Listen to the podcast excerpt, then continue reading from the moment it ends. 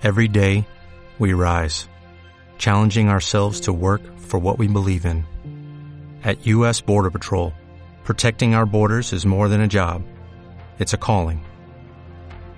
Agents answer the call, working together to keep our country and communities safe. If you're ready for a new mission, join U.S. Border Patrol and go beyond. Learn more at cbp.gov/careers. Hola a todos, como todos los martes estoy aquí, Oscar Durán, en un nuevo episodio de Estrategia Podcast, el podcast del emprendimiento digital en Hispanoamérica. La idea, como siempre, es contar historias de personas que están haciendo cosas diferentes, cambiando el mundo a través de la innovación y la tecnología. Y hoy vamos a hablar de algo muy, muy interesante, sobre lo cual además yo me declaro un poquito menos que ignorante, que es todo el tema de criptoarte y el tema de NFTs. Y para eso Hoy tenemos una invitada experta en el tema de criptoarte, una experta en el tema de NFTs y el movimiento cripto en Latinoamérica. Camila Fierro, pero más conocida como Soy Fira en este mundo digital. Así que, Fira, bienvenida. Oye, Oscar, te faltó y una experta en cuadrar el escenario en dos segundos utilizando tu celular que ni sabías que te iba a, te iba a tocar poner cámara. Además, además, además estamos, la estamos haciendo trasnochar en este momento. En Suiza en este momento. Y Oscar me dijo como, oye, es con cámara. Y yo, ¿qué? y ya, aquí estamos. Ay, gracias, feliz de compartir mi experiencia de calle con todos ustedes. Compartir mi experiencia de calle, una expresión que denota vivencias, experiencias, pero sobre todo mucha apertura. Esa misma apertura que tienen las grandes mentes para compartir sus historias y aprendizajes. Y aquí está la historia de cómo murió Camila y nació Fira. ¿Por dónde comenzamos?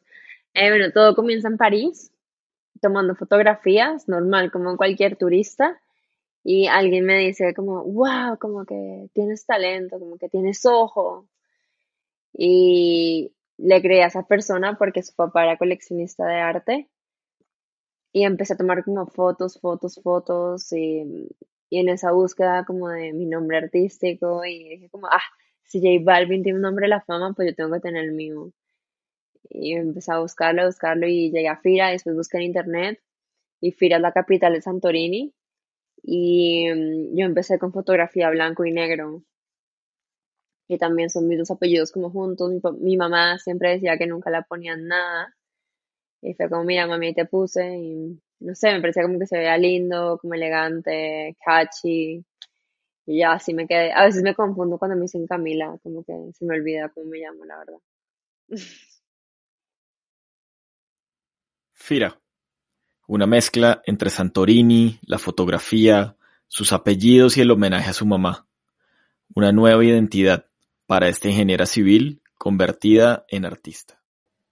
Como en París, como se me alborotó el ojo la fotografía y, eso me dio como ese ojo como estético, me, me empezó a gustar mucho la arquitectura, como que la historia, los pequeños detalles, iba a los museos con un cuaderno y empezaba a pintar en en un solo trazo.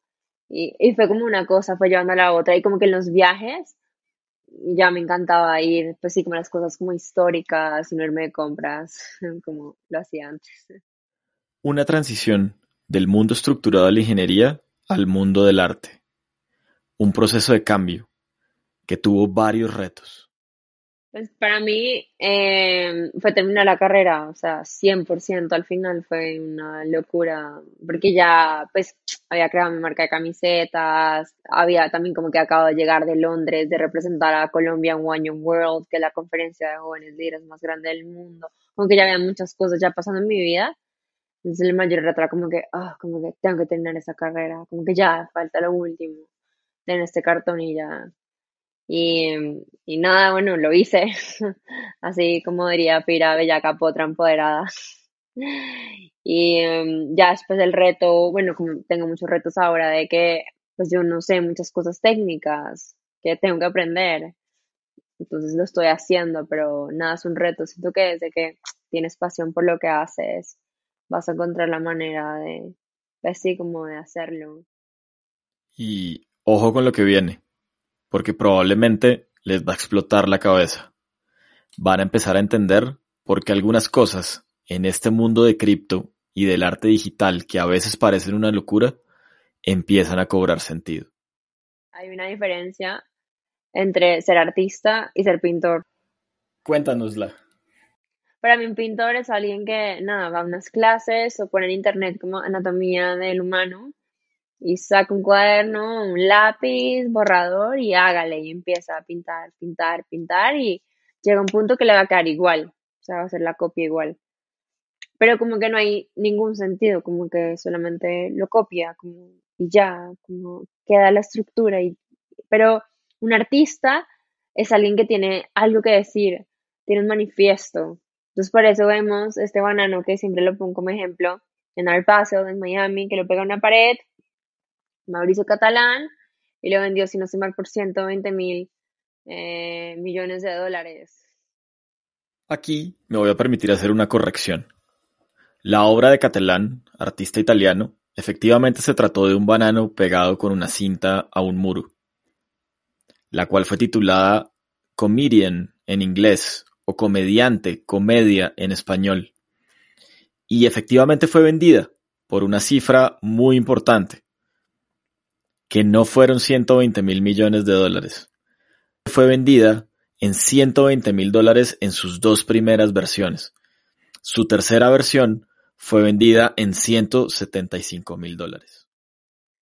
Eh, pero la gente lo que está comprando es la idea que ese artista está vendiendo y por eso también lo vemos como el arte contemporáneo, digamos, Rothko pinta un cuadro, un lienzo rojo y lo vende por millones de dólares y está en los mejores museos del mundo.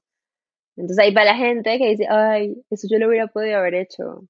Ah, sí, y el concepto que hay detrás, ¿lo, ¿también lo pensaste tú? No. ¿Lo hubieras pintado? Sí, cualquiera lo puede pintar, pero no cualquiera puede, tiene el, concepto, el concepto artístico que hay ahí. Voy a repetir algo.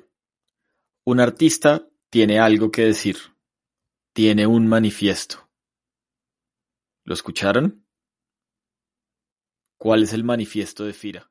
El mío ahorita está cambiando, pero igual va a partir de acá y es que todos estamos conectados a un solo trazo y las acciones de una persona pueden impactar el mundo entero, pero ahora estoy llevando mi manifiesto mucho más denso porque estaba en un proceso, bueno, llevo tres meses viajando, hola, y en todo ese proceso estoy como en, introspección, introspección, y descubrí que las personas se abren súper rápido conmigo, como que me muestran su lado así oscuro, como muy rápido, no les da pena y, y, todo esto, entonces ya mis trazos son como más caricaturescos, como más efímeros, más sueltos. Antes eran como más acartonados y yo soy una persona súper auténtica, súper explosiva, súper directa.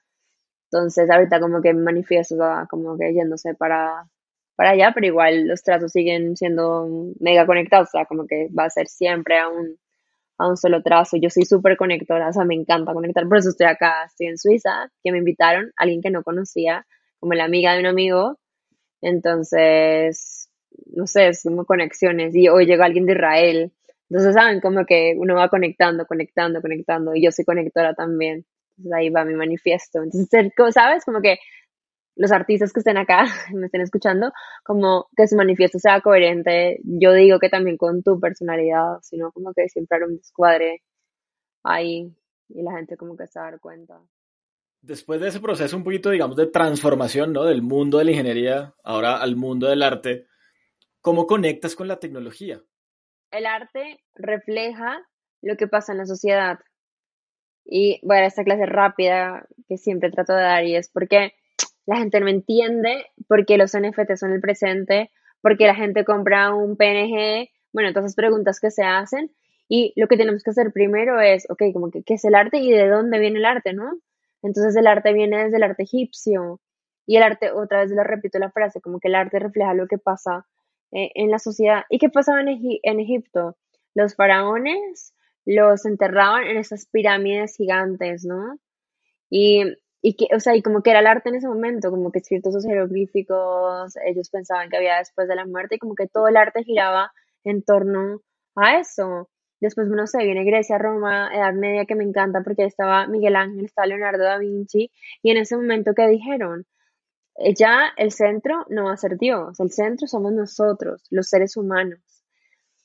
Y ahí, ¿qué pasó? Empezaron a abrir cuerpos a lo que marque y empezaron a ver pues, la anatomía de nosotros. Entonces, por eso como que ya, no sé, la sonrisa la Mona es como tan perfecta, porque Leonardo había estudiado el cuerpo humano como un loco menopáusico, pero si en ese momento no hubiera pasado de que los humanos somos el centro, lo más seguro es que Leonardo da Vinci no hubiera sido Leonardo da Vinci, porque no hubiera podido abrir, no, no, no, hubiera estado como interesado en abrir cuerpos o como toda esta movida que, que pasó, no sé, después vamos más adelante como el rococó, en el rococó estaba María Antonieta, ¿qué pasó ahí? Los amoríos, a ella la obligaron a casarse con el príncipe, pues con el rey de, de, Francia, para que pararan las guerras entre esos dos países, porque María Antonieta pues no era francesa. Entonces, ¿qué pasa? Habían demasiados amoríos, la gente era infiel. Y uno de los cuadros más famosos, uno de los lienzos más famosos es el, es el columpio, como lo quieras llamar, o el columpio. ¿Y qué pasa? El mozo eh, em, empuja a una vieja y la recibe el, el, esposo, o al contrario, perdón, no me acuerdo cómo es, pero así es, o sea, el mozo, el esposo, o el esposo y el mozo y la vieja. ¿Y, y, qué? Por otra vez, como que el arte refleja lo que pasa en la sociedad. Y ya para, no sé, que jamás siempre me emocionó cuando me hacen esta pregunta, terminemos, no sé, con el expresionismo. Ahí estamos en plenas guerras mundiales. ¿Y qué pasa ahí? Se crea esta obra, la del grito, que es súper famosa, de, de, de Monche, de Monche. Y, ¿Y qué? Porque los colores, el desespero, la gente está desesperada, obviamente, puedes estar como en guerra. Y otra vez, como que el arte refleja lo que pasa en la sociedad. No me voy a cansar de repetir esta frase, que me la tatúas. ¿Y qué está pasando ahorita? Estamos viviendo una revolución tecnológica, ¿o no? Llegó la pandemia y nos dijo, se ponen tecnología en todos los ámbitos de su vida o pues se quiebran, entonces no pueden como que avanzar. Y si el arte tuviera un hijo con tecnología, ese bebé se llamaría criptoarte o NFT es como que me di cuenta de todo esto y fue como que, wow, como que tengo que estar acá. y ya empecé todo este recorrido en el que ando. Y, y la invitación es como que ya ese recorrido es muy evidente. No sé si vieron la última noticia que salió Mark Zuckerberg a decir que Facebook lo va a trasladar al metaverso. Para los que no sepan, el metaverso es todos estos mundos que hay en la realidad virtual, en esas gafas de realidad virtual. Si no los conocen, ya tarea, pongan gafas de realidad virtual y ahí yo creo que van a decir, ah, sí, ya sé cuáles son. Entonces ya hay como muchas cosas muy evidentes que están pasando como ya de la masa, no de nicho, como me tocó a mí en ese entonces cuando yo comencé. O sea, Facebook, o sea, todo el mundo conoce que es Facebook. Hasta la abuela yo creo que sabe que es Facebook o Instagram. Entonces ya todo está migrando para allá. Entonces no tiene excusas de decir, ay, pero yo lo escuché hace cinco años en un podcast acá y me la, pues sí, como me pareció un poco loca ahí. El arte refleja lo que está pasando con la sociedad. De nuevo, el arte refleja lo que está pasando con la sociedad. Y la sociedad, nuestra sociedad, lleva décadas en un proceso de transformación digital que a hoy parece a todas luces inevitable. Y aquí empezamos a contar otra historia, la de blockchain, la de la democratización, la del criptoarte. Bueno, contemos lo bonito. O sea, más que explicar cómo decir como que es un token no fungible, que es como chino para ustedes, como lo que he aprendido es más darles como el por qué un NFT es importante y como un poco la tecnología blockchain. Entonces, la tecnología blockchain tiene tres usos muy importantes para el criptoarte, que son tres, no tener las tres T's. La primera T es trazabilidad, la segunda es transferencia de valor y la tercera es transparencia. Entonces, ¿qué pasa? Tú puedes ver quién lo compró, o sea, cualquier persona, o sea, pueden hacer el ejercicio ya, pongan OpenSea.io se meten, soy Fira y pueden ver todo eso, o sea, todo, yo por cuánto lo vendí, a quién se lo vendí, hace cuánto lo vendí, cuándo fue la última hora que vendí. Entonces, ahí tienen todo, todo, todo, todo, todo. Entonces, esa, como esa, o sea, es un activo digital como único. También está como eso del gato y, dicen que los CryptoPunks, que es unos coleccionables, de lo que me estabas hablando, dicen que son como los nuevos Rolex. Entonces tú sabes que la gente siempre como que quiere pertenecer a algo, como soy parte de esto. Por eso existen los clubes sociales en todos los países del mundo. Entonces como, no sé, el club de botes o el, club de tenis. Entonces tú pagas por ser parte de eso. Entonces también lo que hace el criptoarte es, es, es comunidad 100%. Por eso vemos muchos influencers que están metidos en cripto. Entonces aquí, ya que estábamos hablando antes del concepto de que es arte, que es un pintor y toda esta vuelta, tenemos un influencer que lo amo, que se llama Gary B. Gary B, así, con B de vaca, E, E. Oigan, el man literal pinta un círculo, imagínense, dos patas, le pone un pico, es un pollo, ustedes lo pueden hacer, cualquiera lo puede hacer, lo pueden buscar ahí, y lo vende por 10 Ether. Pero hermano, lo que está vendiendo ahí es el concepto, la comunidad, de conocerlo a él, ir a eventos con él, ¿saben? Es como todo un universo que la gente quiere ser parte de. Mm, entonces ahí la gente se pregunta, pero entonces, ¿qué es arte? Y bueno, ya es otro, es otro podcast. Pero, mm, pero más o menos como que, y, bueno, y también lo que les dije, como lo que quiere hacer Mark Zuckerberg, es que ya todo se está trasladando para la realidad virtual. Y como dirán en Colombia, en carnavales de Barranquilla, el que lo vive es el que lo goza. Entonces es demasiado difícil como que explicarles lo que yo sentí la primera vez que yo entré en el metaverso. Es una locura, como que hasta me dio ganas de vomitar porque es tan real. Y dicen que va a llegar un punto que no va a diferenciar lo real con lo físico. Y ya hay muchos eventos en el metaverso. Entonces tú te pones las gafas y en, unos, años yo les voy a decir, bueno, evento en mi casa de digital, entonces, puede mi casa digital puede ser en la luna o en Marte o, o yo la puedo crear toda. Y en mi casa digital, pues voy a tener obras digitales. Es como que es un mundo que apenas está construyendo, o sea, suena muy loco, pero ya estamos ahí y para allá vamos ya masivamente.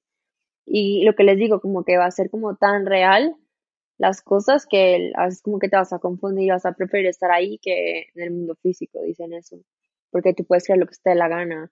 Y también lo que pasa es que uno puede como hackear el cerebro. Entonces, entre más, entre más sensaciones hackees, eh, más vas a sentir como que toda la experiencia. Entonces, como que hay chalecos, ya hay olores, las gafas, ya van tres sentidos, ¿no? faltaría, digamos, el tacto, que tú toques fuego, que sientas el fuego, no sé, o el aire, lo que estés viendo en las gafas. Pero pues cada día se están como que hackeando más los sentimientos. Entonces, digamos, yo me metí a un, juego de la NASA, pucha, fui a la luna, y una locura. National Geographic, a Machu Picchu, otra locura. O sea, como que cada día está mucho más loco, como que la experiencia en la realidad virtual. Entonces, ¿para qué compro eso? Porque vas a tener tu casa en el metaverso. Y si la tienes en el mundo físico, tienes tu televisor y puedes poner 10 horas, 15, 20, 100, no sé, las que quieras, las puedes proyectar ahí. Entonces, como les digo otra vez, como que el arte refleja lo que pasa en la sociedad. Transparencia, trazabilidad y transferencia de valor. Tres conceptos claves más allá de la tecnología. Tres conceptos que nacen gracias a la tecnología.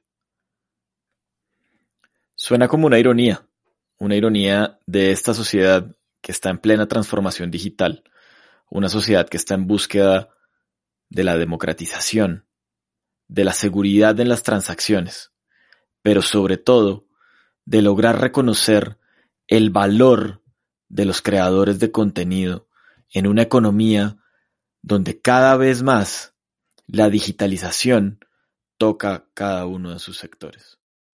Porque yo te estoy pasando el activo digital a ti, estoy transfiriendo un valor. Sí, y también quiero aclarar como que mucha gente, nada, la pregunta que siempre les hago es, ¿tú sabes cómo funciona detrás de cámaras de Instagram? No tienes ni idea. Tú coges, te tomas una foto, no sé, la editas, la subes bonita, subir, post, publicar, ya se fue, mira los likes, le escribes los comentarios, sonríes, mandas corazoncitos y ya estuvo. Pero tú nunca supiste si detrás de cámaras había un FF raya paréntesis, no sé, güey, espacio, no tengo ni idea, yo no sé programar. Pero tú no sabes la programación de Instagram. Es lo mismo que pasa en blockchain. Sea, están los programadores especializados en el tema y cada día está siendo mucho más amigable al usuario. Entonces mi invitación es como que no vean este mundo como que, ah, ¿qué es esto? Sí, hay mucha terminología muy loca que yo todavía no me sé ni nada, me sé apenas como un 1%, pero, pero ya, simplemente perder como el miedo a esas vainas raras que te dicen por ahí. Ser la primera no fue fácil. El camino siempre tiene buenos retos para quien se arriesga. Hay más incertidumbre. Puedes parecer loco, pero Fira, haciendo honor a su manifiesto, supo conectar, supo construir una comunidad. No había nadie. Cuando yo entré, pues, o sea, yo parecía loca, diciendo que yo era el criptoartista. no, Clubhouse me ayudó un montón. Pero el proceso es Clubhouse y, nada más lo que hace es como que contagiar. Y esto ya no es de cripto ni nada, sino es como un consejo de vida.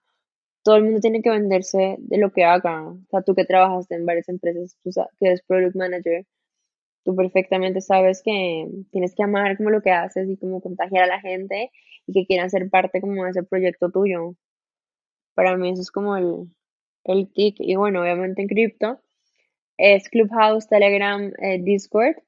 Pero para mí ahorita lo que yo estoy haciendo, no sé, como que prefiero ir a nichos no criptos. Porque al fin y al cabo todos terminarán en cripto. Entonces ya todo el mundo está como en cripto, en el nicho cripto. Ey, o sea, hay un montón de gente afuera esperando aprender de cripto, porque no educas ahí.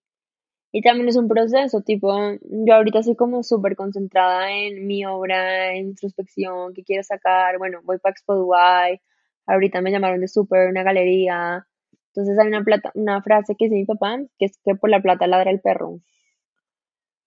Entonces es como que la gente se desespera y empieza a hacer obras como sin pensar, las vende súper baratas, sin estrategia, y después ¡pum! se caen.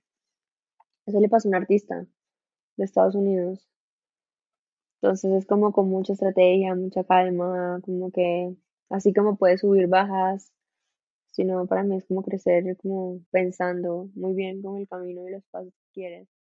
Uno comienza por el piso, ¿sabes? Por abajo, menos cero, menos diez. Y ahí poco a poco, como pasó a mí, yo comencé no pensé como todos, y ahorita voy para Super que ya es con invitación, ya tienes que tener pues un camino, ya pues ya, tienes que ser como alguien.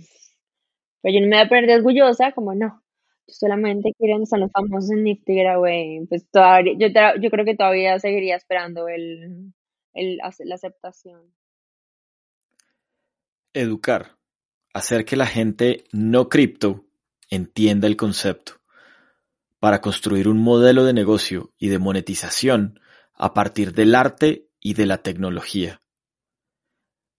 La diferencia entre ser pintor y ser artista en este nuevo mundo.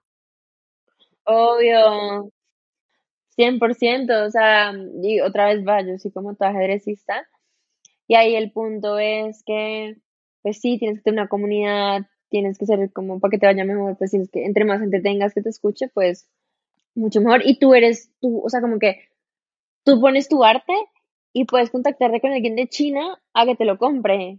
O, como que tú eres el que te pone tus propios como límites, ¿sabes? Pero otra cosa como que pasa es, lo que me pasó a mí, es vendo o pinto. ¿Me entiendes? O sea, tuve tres meses que obviamente, bueno, fui la primera mujer eh, en Colombia, la vaina, la edad, lo que sea, y yo tampoco sabía mucho de cripto. Entonces, ¿qué? ¿Qué pasó? Me tocó educarme educar a otros, entrevistas, vainas como que locuras y descuidé mi arte un poco. Entonces ya como que volví, como que ella, como que tengo que ver con mi arte. Entonces, es como un proceso, pero es igual si existen las galerías, ¿no? Porque pintas o vendes o organizas como hacer eh, ambas al mismo tiempo, ¿no? Porque creo que un buen artista es alguien que está como en constante introspección, en, en constante como que cambio, mejorando la obra y no te quedas como con lo mismo de siempre, a menos que seas un botero que ya, digo, cualquier vaina te la compran. ¿Cómo funciona un poco el tema del pricing cuando estás metida en este mundo como del criptoarte? ¿Cómo, tasas un poco las obras? Digamos, lo mismo, como cuando entras en este mundo tú no eres nadie. Y otra vez toca empezar como hacer tu carrera. Y otra cosa que pasa es que obviamente los precios cambian demasiado, o sea, son súper volátiles. Entonces yo mi primera obra la vendí, la vendí a 0.36 Ethereum y en esa época eran como 550 dólares. Ahora está como al doble el Ethereum, si no estoy mal, o mucho más. Entonces ya, obviamente mi obra, eh, no sé, puede costar que mil, no sé, es que no sé cuánto sale Ethereum, no quiero ser una huevona, o sea, no quiero ser una estupidez, pero si está mucho, mucho más alta.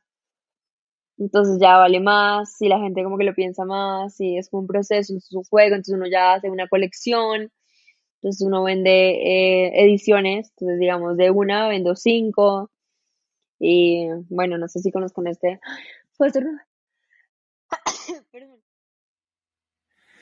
Y bueno, los seres humanos también estornudamos.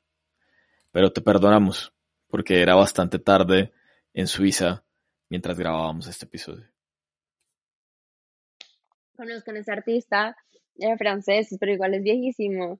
Se llama Toulouse-Lautrec. Él dibujaba para Moulin Rouge, o sea, donde bailaban las putas de París.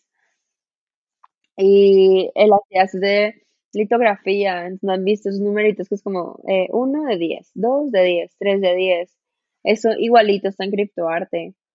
Entonces lo que uno hace es uno pone que lo voy a hacer pronto, porque estaba sacando muchas horas estos días y no he puesto nada, es poner eh, esa hora, digamos, a 0.08. Pero si saco 5, entonces 8 por 5, 40, y bueno, es cálculos. Eso es muy tarde para mí acá y no quiero hacer cálculos matemáticos y decir estupideces. Pero bueno, te ganas muy pronto como que esa plata que te vas a ganar, como si lo tuvieras uno solo. Eso sí, digamos Andy Warhol. Pero bueno, y nos vamos a meter otra vez en mi tema favorito, que es el arte de revelar lo que pasa en la sociedad. Eso es consumismo. Andy Warhol prefería eh, ganar un millón de dólares con muchas obras a ganar un millón de dólares con una obra. Entonces lo que te digo es como una estrategia. Una las puedes sacar una edición y venderla un poco más caro, otras, eh, así como te dije, la misma la sacas cinco veces y empiezas a jugar con, así como con todo. Fira no solo fue la primera mujer y criptoartista colombiana en vender sus obras utilizando NFTs. También se ha convertido en un referente a nivel Latinoamérica, y aunque no se considera famosa, su comunidad crece cada día en toda la región. Uf, pues digamos, yo, pues miren, yo estoy en pijama en este momento. Y, y es ser muy tú, como que muy, muy fiel como a tu esencia. ¿Me entiendes? Entonces la gente conecta con eso. Hay gente que ni loca saldría en pijama en una entrevista que hacer en YouTube. No lo harían. Pero pues para mí creo que es más importante como mi conocimiento de calle, mi experiencia de calle, si estoy en pijama, no estoy en pijama, si estoy maquillada, no estoy maquillada, si tengo la cara vuelta mierda, no la tengo. ¿Sabes? Lo otro es también dar como, bueno, como lo diría Fira, orgasmos intelectuales. Estar siempre como quedando como información a la gente y te posicionas como en un tema. Pues obviamente pues mi tema es criptoarte. Entonces ahí, ahí me siguen cada rato que llega una noticia, lo que me gusta, ya me están compartiendo, es muy chévere, porque la gente sabe que estoy en este mundo y me llegan noticias de todo lado. Entonces yo simplemente las pongo ya en mi Instagram. me, me, me, ¿cómo es? Me ahorran el trabajo de, de leer y buscar porque me llega información demasiado chévere ya ahí mi WhatsApp. Y yo solamente leo y lo que me gusta pues lo, lo comparto. ¿Qué más? Yo llamo mucho en videollamada. Como que si alguien está ahí en, como en línea, va, yo lo llamo es que no me da pena, no me encanta. Qué chévere conocer a la persona que está detrás. Y también qué chévere que la persona que me sigue, que me apoya, que me comenta, pues conozca, la, pues sí, como ya la cara medio física, pues sí, física digital, así como estamos tú y yo. Porque algo que me he dado cuenta estos días que, pues, que he estado viajando es que pues es normal, conozco gente y, y me agregan a Instagram y la primera impresión es como que, ¡ah! como, eres famosa, como, y yo soy como, no sé, pues, soy súper relajada, para mí un número es como un número y ya. Mm, pero pues sí, yo sé que ya 18 mil y pico, ya como que te consideran, no sé, influencer o famosa o como lo quieras llamar. Entonces es como chistoso, es como, no sé, como raro. Pero la comunidad igual, tú sabes que es importante en todo. Y esa como que, y esa como lealtad, digamos, ahorita, un ejemplo, ahorita en este momento, tienes dos opciones, ¿sabes? Ah, oigan, nos, conocimos porque puso algo en LinkedIn y, y la gente me lo mandó. Yo le comenté como, hey, yo puedo pues estar en tu podcast. y comenté, oigan, y mi comentario tuvo como 20 likes y empezó a felicitar ahí en su post, o sea, fue muy chistoso. Y hay mucha gente que yo ni conozco. Entonces, ¿qué pasa ahí? Como que ese voz a voz es súper importante, porque ya la gente empieza a hablar por ti. Digamos, un día me recomendaron en Twitter hace poquito, hace dos semanas, nada, semana y media, alguien que yo no conocía. Así, una recomendación súper linda. Y yo lo primero que hice fue escribirle, agradecerle, como que, hey, gracias, y lo llamé por cámara de una me dije, mira, ese es mi número cuando quieras. Y me escribió, apenas escribió, yo estaba, pum, lo llamé. Entonces, ¿qué pasa? Como que ya vas a tener como alguien como fiel a ti, como bacano contigo. Y digamos el ejemplo ahorita con, con lo que estamos, lo que está diciendo, como yo estar acá como relajada en pijama. Tienen dos opciones. Decir como, ay, ¿qué le pasa? Como cero formal, respetuosa, o no sé, güey, whatever. O es una bacana, me encantó lo que dijo, fue muy chévere y, y ya, tienes esas dos opciones y puede ser una comida mañana con 10 personas y le preguntas qué hiciste con tu vida, le dices nada, escuché un podcast de Fira y hablo de esto y puede estar la opción de que te cae mal o te cae bien. Entonces a mí me pasa pues mucho la Eso me encanta, eso me acabas de decir, me encanta. Y ya se vuelven voceros tuyos, eh, un voz a voz y un voz a voz y tú simplemente como que, nada, estoy acá, no sé, tomando vino, mientras alguien habla mal de ti o habla bien de ti, pero pues trata que sea pues así, como bien, cosas chéveres, ¿no? Y eso se va a ir un voz a voz y un voz a voz. Y por eso creo que me volví un referente en Colombia y ya como creo que en Latinoamérica. Porque ya la gente empieza a hablar de ti, hablar de ti, lo que sea. Mira el post tuyo, métanse el perfil del LinkedIn. Así fue. Yo ni lo busqué, me lo llegaron por varios lados, salí como, bueno, lo escribí, y le escribí. Lo que acabamos de escuchar fue acerca del poder de la comunidad, el poder de conectar, de crear relaciones de valor en calidad más que en cantidad. Lo que viene ahora son historias del futuro, futuros banales, futuros un poco más formales, como a la misma Fira le gusta llamarlos. Autenticidad pura. Bueno, futuro próximo, banal. Esto cumplo años. Y ahorita ando organizando mi fiesta de tres días. digo, futuro próximo banal, ¿no? Yo advierto cuando va a ser algo banal o algo grosero o algo, yo advierto porque y futuro próximo, llamadas promos, no tan banal. Aunque nada, mis fiestas no son banales porque conecto con mucha gente y siempre salen cosas chéveres, pero bueno, eso, es otra entrevista. y mm, bueno, voy para Expo Dubai.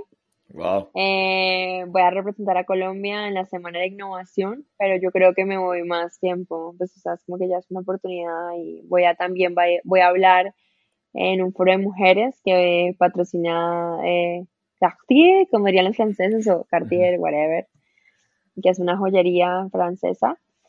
Mm, entonces, como que todo mi focus, focus está como a Expo Dubai, que ya es, o sea, noviembre 15 aproximadamente. Eh, estaría viajando primeros de diciembre, estoy cuadrando. ¿Y qué más viene? ¿Qué más viene? Bueno, chismes. Eh, del primero al 4 de noviembre es una, la, pues como la feria más importante de NFTs que se va a realizar en Nueva York. Y también para esa misma época va a estar la BitConf, que es el encuentro más importante de, como de Bitcoin de Latinoamérica. Entonces estoy viendo cuál voy. Ah, o qué pasa si cambian una. Bueno, pero eso es como los como eventos que vienen y demás. Mm, y también viene, bueno, también chisme, les puedo contar. Eh, hoy me llamaron de Expo Dubai, pues como desde Colombia, de Colombia Expo Dubai. Y en dos semanas tengo una reunión con la familia Botero porque yo voy a estar representando como el arte moderno, pues como el arte moderno, no, el arte digital, como el arte de ahora. Y pues Botero será como el arte tradicional. Y tendremos como un panel o algo en Expo Dubai. Donde estaremos como juntos haciendo eso. Entonces como que tengo nervios. y ay, también me toca aprender árabe. No he comenzado todavía, pero me toca decir al menos al, jeque como, hola mi amor, mentiras. Bueno, pues muy bien, muchas cosas. muchas cosas en tu futuro. Claro sí, Colombia, bombastic, en algo. Empire. Total. Bueno, te voy a hacer mis dos últimas preguntas. ¿Qué decirle a los emprendedores de Latinoamérica y a los artistas que se quieren meter en este mundo? ¿Cómo qué consejo darles? Muy varios. Oigan, no sean perezosos, en serio. Es que hay mucho perezoso. Me da demasiado mal genio. Oigan, cuando yo comencé, no había información en español. Yo sé que una de estas barreras es, es, el lenguaje, es el, idioma. Y había poca información. Pero ya hasta alguien que no sabe, perdón, te meto acá, tú no sabes, estás interesado me estás entrevistando a mí, ¿me entiendes? O sea, este comentario es que ya hay demasiada información, o sea, es que ya no hay excusa. Yo sé que es tecnología y es algo un poco como un poco loco, pero primero ya hay mucha información y segundo ya hay como vainas como muy dummies, así como el paso a paso. Y también me he dado cuenta que quieren que uno les haga todo. O sea, como que es como si, bueno, que mi abuela me diga, ah, yo me abrir Instagram. Pues sí, como mi abuelita, pobrecita, nunca vivió esto. Pero, oiga, nosotros que literal nacimos con tecnología, ¿saben? Para que no puedan abrir un OpenSea, para que no puedan abrir un MetaMask, como que para que no puedan empezar, es como con lo básico y ya van como preguntando, pero se quedan como quietos, ¿no? Oigan, abrir un OpenSea es como abrir un Instagram. Entonces, eh, sí, es como que... Y bueno, yo sé que los artistas, yo no me creo un artista pues muy normal porque pues sí, vengo de familia emprendedora y yo soy emprendedora desde los 17 años y siempre me ha tocado pues cámaras y el bollo y la vuelta y la locura. Pero tiene que saber venderse, como que exponerse, perder el miedo a la cámara, hablar, a, mostrar quiénes son, su arte y, y, todo esto. Por más de que yo sé que ustedes como que nosotros tenemos que pintar, pero igual hay un espacio también para hacerse conocer. Y no, y no es lo mismo tú vender tu propio, sí, tu propio arte a que alguien lo venda por ti, porque lo tuyo como es compasión, es del corazón y es arte. Entonces, ¿qué más consejos? Bueno, y la última que es mi frase como de estos días es YOLO, como en inglés es You Only Live Once, eh, solamente vives una vez y no tienen que esperar más y más y más, simplemente decir nada, lo intenté y no, no funcionó, pero tengo como la tranquilidad, yo soy más así, tengo la tranquilidad que lo hice. A esperar en cinco años que digan, ¡Ah! yo hace cinco años escuché ahí una vieja que me hablaba de este tema y nunca le hice caso. que eso va a pasar, vas a ver. Sí, total, total. Pero ojalá, ojalá por lo menos a uno le logremos tocar ese corazón y, y deje la pereza y se ponga a aprender y a meterse en esto. Escríbanme, escríbanme. Tengo un spam, tengo un spam, tengo un spam de, de, beginners, o sea, como de toda la información que tienen que leer. Eso sí, yo les voy a, les voy a hacer, no tengo tiempo tampoco, pero sí, al menos les doy como ese spam de comienzo, que a mí nadie me lo dio. Yo tenía unas preguntas, o sea, en esos días como que vi todas las preguntas que yo me hacía, y yo decía, uy, no, entonces era como estúpida. o sea, como que si alguien me hace estas preguntas ahorita, yo le digo, tú no sabes nada, casi como cuando yo empecé. Entonces, y nada, y lo mismo, oigan, yo soy programadora, cuando me hacen entrevistas, yo amo la salsa, amo bailar, me gusta el vino tinto que ahorita estaba tomando. ¿saben? Entonces como que no soy ninguna nerd así, siete ojos, pegada al computador, nada, es simplemente como que la curiosidad, las ganas, la pasión, la vibra, que me ha llevado como una cosa y a la otra y a la otra, y bueno, aquí estoy. Y voy para Expo Dubai, ¿quién iba a pensar eso? sí, aprendiendo árabe para hablar con los jeques, buenísimo. Ah, sí, espérense. El próximo podcast es hablar árabe. pinche palabra. Aparte del horario, es como 4 de la tarde en Colombia. Hagan cuentas, 4 más 7, hasta ahora. Hasta ahora me gusta hablar, pero no poner atención a una clase, imagínate. Me, sí, hasta ahora. me arrulla. total, total. Oye, ¿y qué libro nos recomiendas? Uf, bueno, siempre recomiendo el mismo porque me marcó mi vida como emprendedora. Eh, mi mentor, mi primer mentor es Juan David Arecizábal, es el fundador de ProTalento. Acabo de ganar el premio Asturias de España. Y el libro que él me dio de primeras para comenzar como todo este viaje, porque bueno, rápido chisme, yo tengo una fundación desde los 17 años que se llama Ya tengo un de escribir, donde hacemos cuadernos con cajas de cereales y recicladas para niños de bajos recursos ahorita estoy en ese proceso de cambiarme a tecnología, entonces estoy viendo como qué hacer y hacerlo bien y como dijimos antes, eh, no es cantidad, sino es calidad, pero bueno, es, ahí como el cuento, es entrevista para otro podcast. y mm, cuando comencé todo este viaje de, emprendimiento, el libro que me, él me puso a leer de primeras fue El líder que no tenía cargo de Robin Sharma, es el mismo autor de El monje que vendió su Ferrari.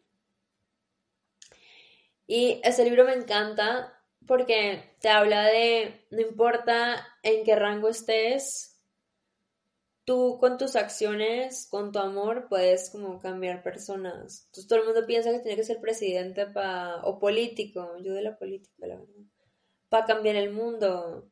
Nada, no te quejes. Si, si, no te gusta cómo está tu país o tu situación, pues cambia lo que está a tu alrededor y ya. Y le recomiendo una película que se llama La cadena de favores. Es muy buena. Buenísima. Es un niño que sí, empezó esa cadena de favores. Son tres personas a las que impactaba. Y tres, tres, y bueno, ya saben, no les voy a poner matemáticas porque son las como 12 ya en Suiza, ni siquiera sé, aparte no me veo el reloj porque tengo, gafas. Pero sí, es, es bien, es bien, bien cool. Y de película, ya no me la preguntaste, pero me gusta mucho esta de Soul, eh, de Disney. Buenísima, es de muñequitos. Hace, poquito salió, es de, es de Disney. Y también Luca. No sé si me he visto varias películas de Disney últimamente. no me la he visto, no me la he visto. Mi hijo ya se la vio, yo no me la he visto todavía, eh, pero está ahí en la lista, sí, dicen que es muy buena. No. Ay, no pierdan su niño interior, si ven, ya, el hijo sí, pero él no, pero si fuera así otra cosa y sí, se hubiera visto. Eso pasa, tranquilos. Sí, eso pasa, eso pasa cuando empezamos a envejecer. Oye, Fira, muchas, muchas gracias. Ha sido, ha sido una gran conversación, la verdad. Me encantó conectar contigo. Eh, habíamos conectado hace un par de meses. Pero tienes que decir así, tienes que decir tienes que decir, ha sido un gran orgasmo intelectual desde Suiza. Exactamente, ha sido un gran orgasmo intelectual desde Suiza, te hicimos trasnochar.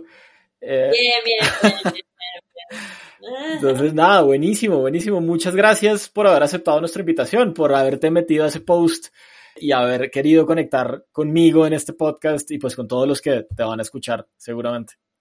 Y que al menos, papucha, que tres me escriban, dije, voy a decir, uy, no, no perdí valió la pena la trasnochada. ya tengo el ojo ahí medio dormido. Si llegaste hasta aquí, seguro es porque te enganchamos con este episodio. Así que te invito a que nos sigas en redes sociales como arroba estrategia podcast en Instagram y en Twitter. Y también te unas a nuestra comunidad en LinkedIn. Igual nos encuentras como arroba estrategia podcast. Así que nos estamos viendo en cualquiera de nuestros canales. Puedes escuchar todos nuestros episodios en tu plataforma de podcasting favorita. Chao, chao y nos vemos la siguiente semana.